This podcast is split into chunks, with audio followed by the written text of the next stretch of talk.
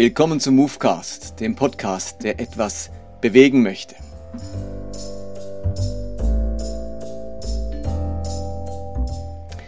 Mein Name ist Martin Benz und jetzt geht's los.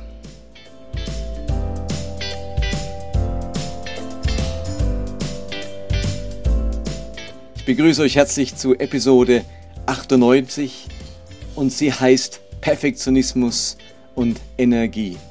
Es geht um eine weitere Lebenslektion, etwas, das mir ganz wichtig geworden ist in meinem Leben und mich irgendwo auch bewahrt hat über all die Jahre. Ich bin jetzt tatsächlich seit ungefähr 30 Jahren berufstätig. Wenn man die Zeit vom Studium dazu rechnet, dann sind es 35 Jahre. Und diese Zeit war erfüllt von auch vielen herausfordernden Momenten. Also während dem Studium zum Beispiel war äh, meine Frau nicht berufstätig, weil wir da bereits drei Kinder hatten. Also während ich Student war, hatten wir schon drei Kinder und ich musste neben dem Studium zwei weitere Jobs machen, damit wir finanziell über die Runden kamen. Dann bin ich seit knapp 30 Jahren als Pastor unterwegs. Also das ist der Beruf, den ich bisher gemacht habe, mit all seinen Höhen und Tiefen, äh, mit Gemeindewachstum und äh, ausbleibendem Gemeindewachstum, mit Harmonie und mit Konflikten. Und in einem der, einem der vorigen Movecasts habe ich auch davon berichtet, wie schwierig der Anfang war, als die Gemeinde nicht wachsen wollte. Das ist ein riesen Stressfaktor gewesen.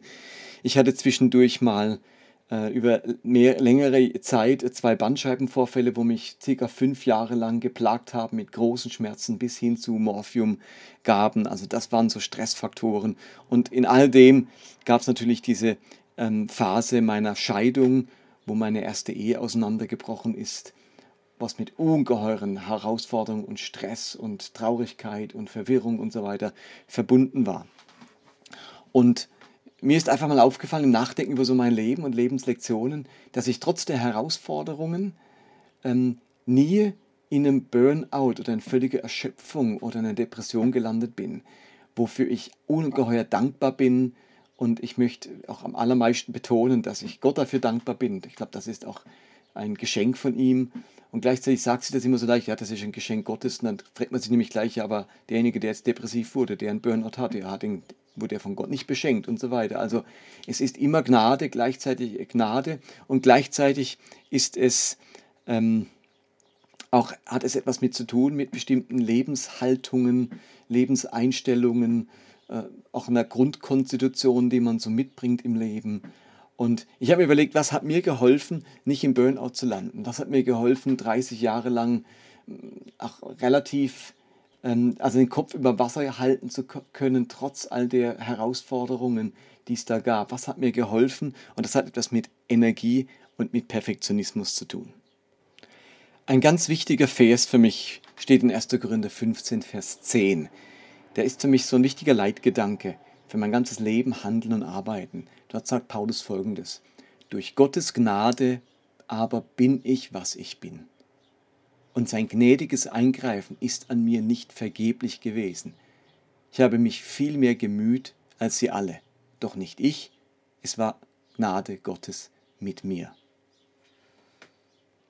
Ich lese es nochmal in einer anderen Übersetzung vor, da heißt es, alles, was ich jetzt bin, bin ich allein durch Gottes Gnade. Und seine Gnade hat er mir nicht vergeblich geschenkt. Ich habe mich mehr als alle anderen Apostel eingesetzt.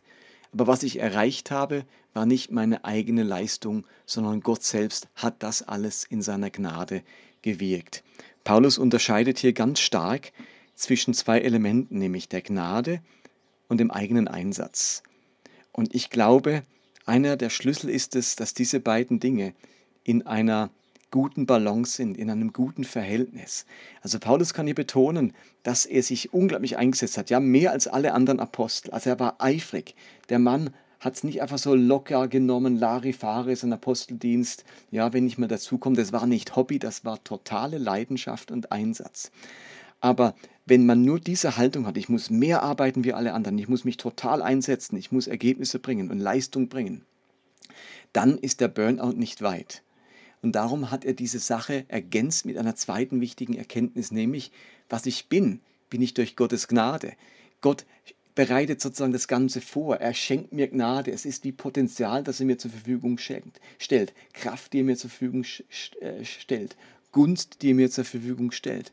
Und in diesem Rahmen seiner Gunst, seiner Gnade, seinen Vorbereitungen, die er für mich trifft, kann ich jetzt vollen Einsatz bringen. Und gleichzeitig bin ich mir bewusst, dass die Leistung, die hinten dabei rauskommt, die Ergebnisse, dann doch nicht einfach nur abbilden, was ich, also einfach nur meinen Einsatz abbilden, sondern dass das, was hinten rauskommt, dann auch wieder Geschenk und Gnade ist. Es ist immer wieder dieser Zweiklang. Meine Leistung, mein Einsatz und Gottes Gnade im Ganzen. Und das muss im Verhältnis stehen, das muss sich die Waage halten. Das eine ist vom anderen abhängig. Ja, man kann die Gnade vergeblich empfangen, wenn man nichts draus macht. Aber wenn Gott nicht gnädig ist, dann nützt aller Einsatz am Ende nicht, dann macht man sich kaputt. Etwas davon ist ja schon im Movecast 96 angeklungen, als ich ein bisschen über meine Erfahrung von meiner ersten Gemeindegründung berichtet habe.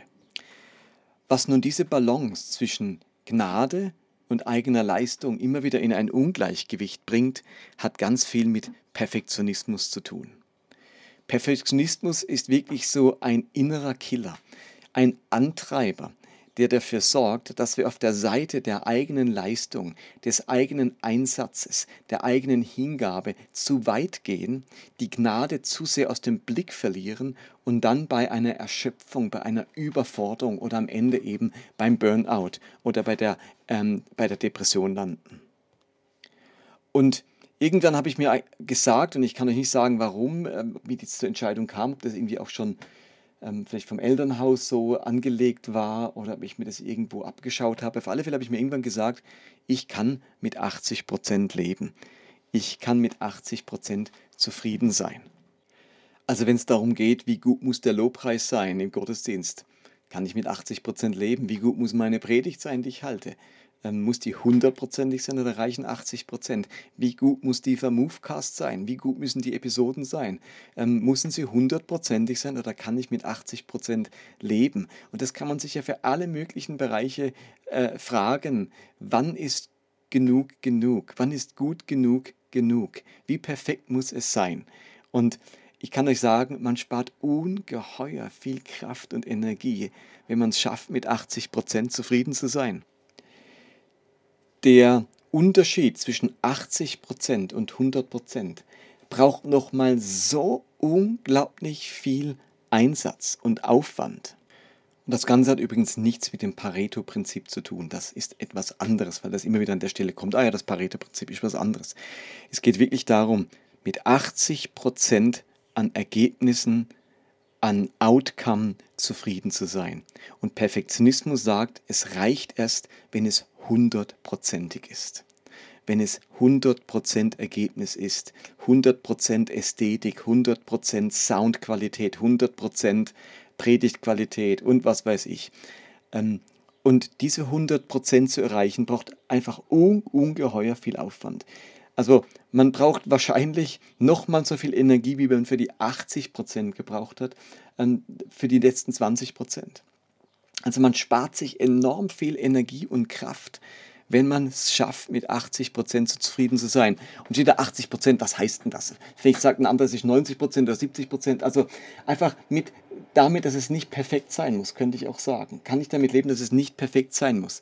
Äh, und das ist vielleicht auch ein Gefühl von, ja, das könnte besser sein. Also ich, ich merke den Abstand auch. Ist nicht so, dass ich bei 80 Prozent finde, es ist perfekt und wie keinen Blick dafür habe, dass das auch noch besser ginge. Nein, es geht darum, dass man weiß, perfekt wäre nochmal anders, aber ich kann damit leben, dass es nur 80-prozentig ist. Mir ist nämlich vor allem Folgendes aufgefallen und deswegen gelingt es mir vielleicht auch mit den 80% zu leben. Mir ist aufgefallen, dass dort, wo ich versucht habe oder wo andere versucht haben, diese 20% noch zu leisten und es hundertprozentig zu machen, dass ähm, das viel zu wenig Leuten auffiel. Das hat sich nicht wirklich gelohnt. Die letzten 20 Prozent an Qualitätssteigerung, ob beim Worship oder der Sound für den Online-Gottesdienst oder äh, den, der Feinschliff der PowerPoint-Folie oder wie auch immer für die Predigt, die, diesen, diesen Qualitätssteigerung bemerken zu wenig Menschen die merken gar keinen Unterschied zwischen 80% oder 100% oder viel zu wenig Unterschied. Und wisst ihr, wem der Unterschied auffällt? Ja, es gibt ein paar, die merken den Unterschied dieser letzten 20%. Das sind die Fachleute, die Experten, die Nerds, wie auch immer ihr sie nennen wollt. Denen fällt auf, dass es jetzt tatsächlich noch besser ist. Das Problem ist aber bei diesen Nerds oder bei diesen Experten, dass sie sich auch nicht einig sind, wann 100% erreicht sind. Also das sind dann von den Experten die Einstellungen, ähm, die Ansprüche so unterschiedlich, dass man selbst mit 100% den Experten nicht, rechtig, nicht, recht, nicht recht machen kann, weil sie ihre ganz eigenen subjektiven Vorstellungen von 100% haben. Sie können da viel mehr Szenarien in sich entwickeln, weil sie eben Experten sind. Und insofern gelingt es am Ende gar nicht, mit 100% jemanden zufriedenzustellen. Der Großteil bemerkt es gar nicht, der merkt gar nicht, dass 80%, ähm, dass da noch mehr geht, äh, der bemerkt den Unterschied zu 100% gar nicht und den Experten sind am Ende auch nicht zufrieden, weil sie ihre eigene Definition von 100%ig haben. Insofern kann man sich das Ganze sparen und einfach bei 80% bleiben. Der Energiegewinn ist immens, den man dadurch hat. Ich sage immer, mit 80% kann man alt werden, mit 100% stirbt man früh oder landet eben früh in dem, im Burnout oder dabei äh, den Job aufzugeben. Und die Frage ist jetzt, wie schafft man es denn, dahin zu kommen, dass man mit 80 Prozent leben kann, dass einem die letzten 20 Prozent nicht dauernd plagen und einem innerlich sagen, du müsstest aber, du solltest, das ist noch nicht genug. Wie komme ich dahin? Ich glaube, da muss man zum einen das verstehen, was ich gerade gesagt habe, dass die letzten 20 Prozent eben so ungeheuer viel Kraft kosten. Das muss man einfach mal durchschauen. Und wenn man sagt, hey, mir fehlt es an Kraft, an Energie, an Zeit, oh Mann, ich bin am Limit, ich bin am Rand, ich ernte mein Feld bis an den Rand ab, dann ist es allerhöchste Zeit, dieses Prinzip zu verstehen, dass man mit 80 Prozent ganz viel Energie einsparen könnte. Und das andere ist, und da verweise ich auf meinen Movecast 76, der, äh, Entschuldigung, 67, Movecast 67, der heißt sechsmal gut gibt sehr gut, ähm, wo ich darauf hinweise, ähm, dass Gott mit dem Gut in der Schöpfung zufrieden war, obwohl es ein sehr gut gegeben hätte. Also die, der Schöpfungsbericht unterscheidet zwischen es war sie, es war gut, es war gut und am Schluss kommt sehr gut. Es gibt also durchaus in dem biblischen Bericht und im Gottes Empfinden dann einen Unterschied zwischen gut und sehr gut. Aber Gott hat die Welt nur gut gemacht und die einzelnen Dinge, die Welt, den Himmel, den Menschen, die Tiere, war alles nur gut.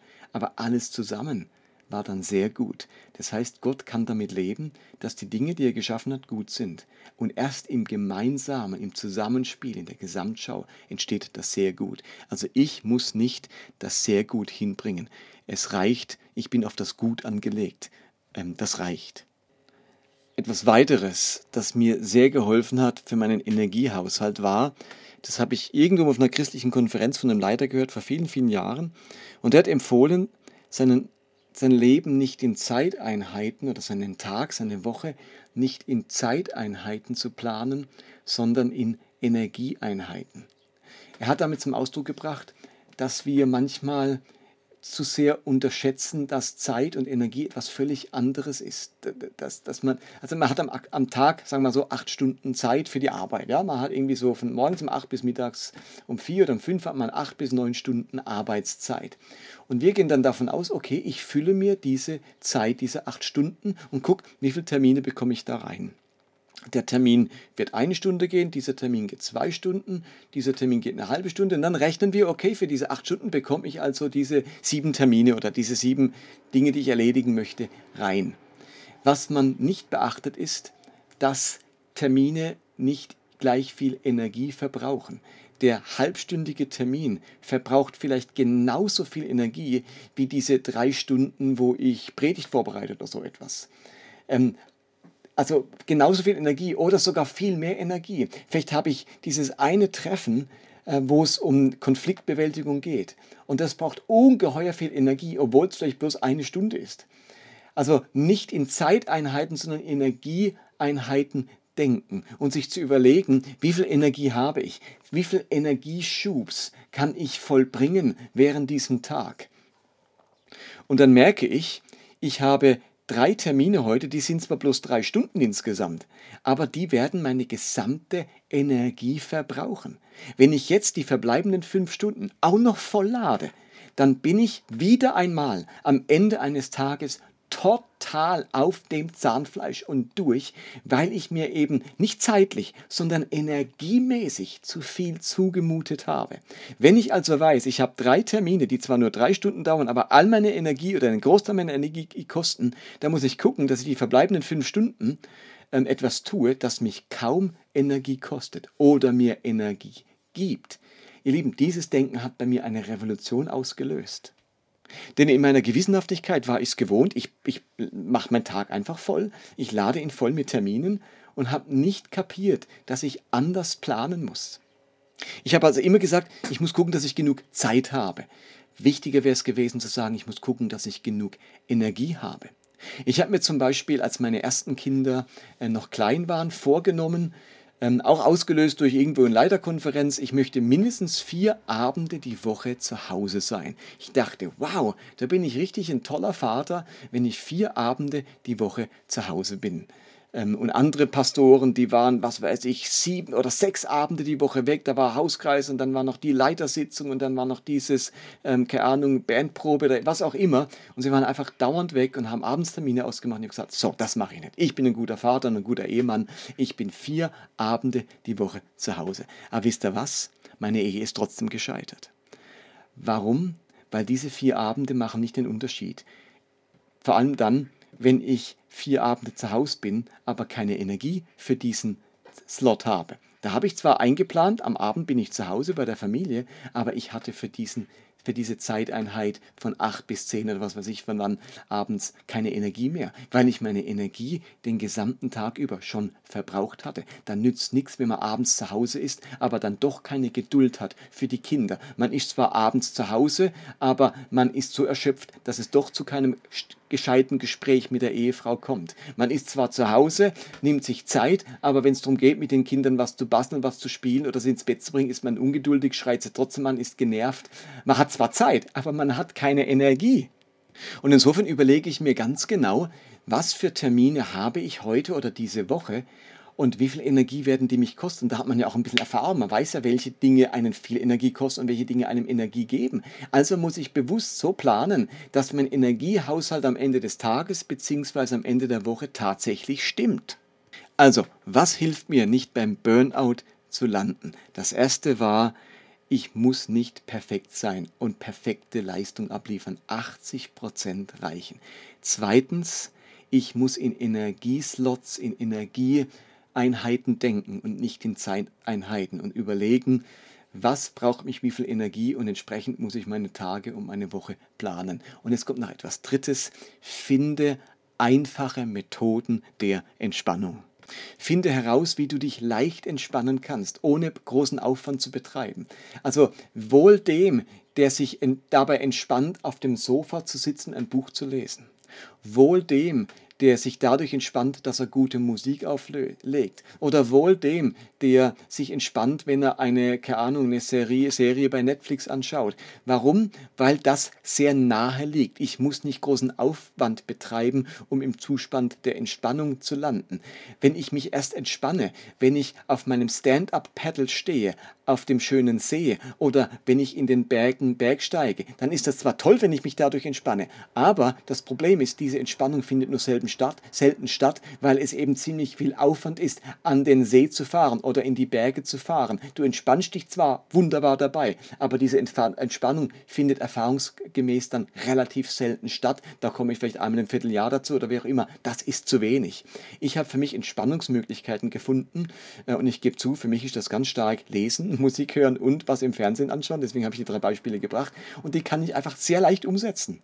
Also, was weiß ich, meine Frau ist irgendwie abends weg mit einer Freundin, äh, ich kann aber nicht außer Haus, weil die Kinder, ich muss, ich passe auf die Kinder auf. Ja, was mache ich denn jetzt? Wie entspanne ich mich denn jetzt? Wenn es eben nur der Sport wäre, dann, dann geht es schon nicht mehr, weil ich zu Hause sitze. Also, äh, guckt, dass er Entspannungsmöglichkeiten findet, die nahe liegen, die man relativ leicht umsetzen kann, ohne viel Aufwand zu betreiben.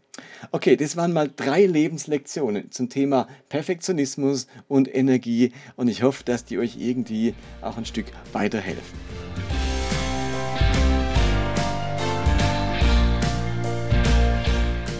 Insofern war das Movecast 98 und ich habe übrigens gute Nachrichten. Vielen Dank für alle, die mich unterstützen finanziell für den Aufbau einer Webseite.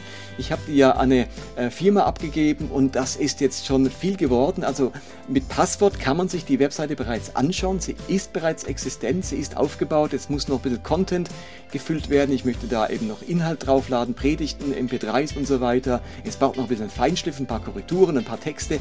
Aber die Webseite wird in den nächsten Wochen wirklich dann für alle zugänglich sein. Ich bin ähm, regelmäßig drauf und korrigiere dies und jenes. Also ich habe große Freude und insofern allen vielen Dank für die Unterstützung. Okay, macht's gut, bye bye.